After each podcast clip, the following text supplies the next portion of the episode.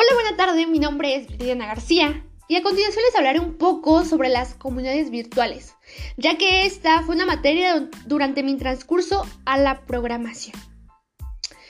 Y primero que nada les haré una pequeña pregunta. ¿Ustedes saben qué es comunidad virtual?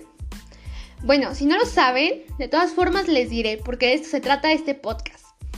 Bien, pues comenzamos. Una comunidad virtual es un conjunto de personas que trabajan de manera coordinada para ordenar los datos que han sido procesados en Internet. En otras palabras, una comunidad virtual está conformada por un grupo de personas que unen sus esfuerzos para trabajar y comunicarse. Unos claros ejemplos son Facebook, Twitter, Instagram y Pinterest, ya que es una forma de comunicación en tiempo real entre dos o más personas. Se basan meramente en el texto, el cual es enviado a través de diversos dispositivos de Internet, ejemplo WhatsApp, Skype, Line, ya que son lugares de Internet asociados a páginas web. Y algunas de sus características son el compromiso, la participación, los intereses en comunes y la identidad. Ustedes se preguntarán cuál es la diferencia entre una comunidad virtual y una red social. Bien, pues las redes sociales giran en torno al individuo, ya que el usuario se relaciona con otros miembros sin importar el número de temas o intereses que se pueden tener en común. Mientras que la comunidad virtual, en cambio, se basa en un tema o idea en común, de la que los, usuarios conversan y comparten contenido. La comunidad virtual funciona desde que se da la interacción y comunicación entre los miembros, también la vinculación de los miembros con su comunidad virtual. Alguna de las comunidades virtuales más conocidas es Facebook, ya que sin duda es una de las comunidades más populares en la red a nivel mundial. Básicamente Facebook es una red social donde puedes comunicarte con personas de todo el mundo, con diferentes edades y puntos de vista. Otro claro ejemplo es YouTube, ya que se conoce demasiado y se trata de uno, un sitio web de videos donde puedes subir tus propios videos. Por cierto, tengo mi canal de YouTube por si gustan seguirme. También se pueden ver algunas películas, conseguir seguir a tus youtubers favoritos y la lista es larga. Y bueno, Google es un servicio de Internet universal. Esta empresa estadounidense es muy conocida ya que cuenta con un buscador muy fácil de usar. Dato interesante de Google es que sobre la barra buscadora podrás ver ocasionalmente que su logo cambia de forma para recordarte alguna fecha especial. Bueno, y con esto me despido, espero que haya sido de su agrado y como les comenté, síganme en Facebook, Instagram y Twitter. Un saludo para mis compañeros de clase que posiblemente vean este podcast, o más bien lo escuchen. Muchas gracias, hasta luego. Hola, buena tarde, mi nombre es Viridiana García y a continuación les hablaré sobre la leyenda del charro negro. Tomen sus palomitas, su manta y disfruten de la maravillosa leyenda que les tengo preparada. Durante el porfiriato, y la Revolución Mexicana nace esta historia, en medio de la explotación de la gente, cuando el poder del dinero atropellaba y humillaba la dignidad del hombre. En un ambiente de represión y falta de libertad, surge el personaje del charro negro, que daba dinero a manos llenas con una condición, dar a cambio el alma.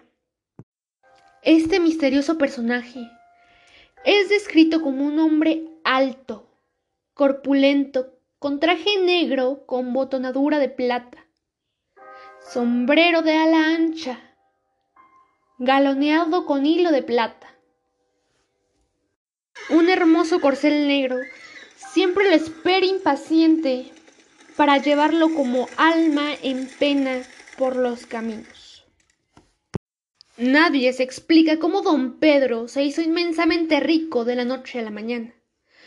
La gente no sabe cómo un simple borrachín pasó en un santiamén de miserable calientero a ser el hombre más respetable y temido del pueblo. pues la única explicación es que fue a pedir un favor al diablo en el Cerro Zapotecas, ubicado en el poniente de Cholula. La gente cuenta que en uno de esos días de parranda, casi anocheciendo, tomó la decisión de ir al Zapotecas y como si fueran testigos presenciales, cuenta que estando allá se puso a gritar como loco infinidad de injurias y al invocar al maligno decía con voz aguardentosa No te tengo miedo, diablo, ven, quiero verte. Aparécete, charro negro. Vengo a cambiarte mi alma por dinero. Quiero tener mucho dinero.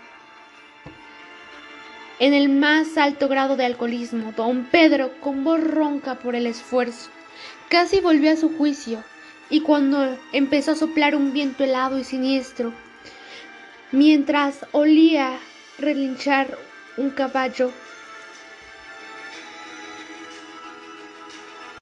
De pronto escuchó una voz gruesa de un hombre que dijo ¿Me andas buscando? Esa voz cavernosa lo dejó paralizado y sudando frío. En vano trató de correr, pues mientras un caballo se acercaba con un trote lento, la curiosidad lo hizo buscar la cara de este ser, pero solo halló un profundo abismo entre los hombros y el sombrero. Estaba seguro que de ahí provenía esa terrible voz que dijo ¡Ja!